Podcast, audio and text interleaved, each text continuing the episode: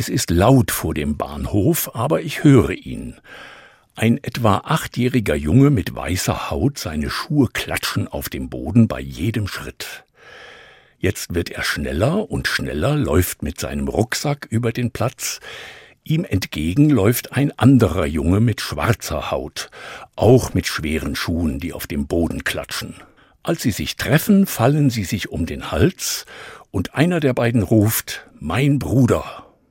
So einfach ist das. Jesus hätte seine Freude.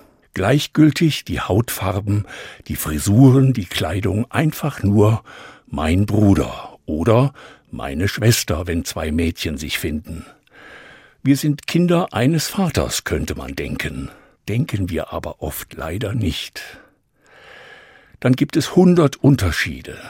Dann fürchtet man sich vor diesem oder jener.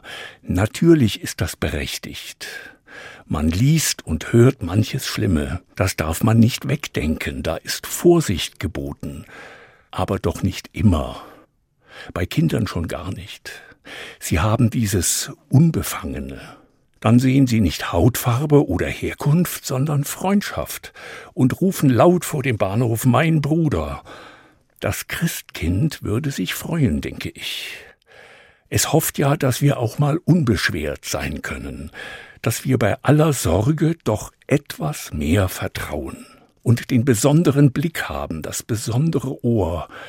Vielleicht muss ich ja nicht so viel Furcht haben, vielleicht ist der oder die andere einfach wie mein Bruder, meine Schwester, Kinder des einen Vaters im Himmel.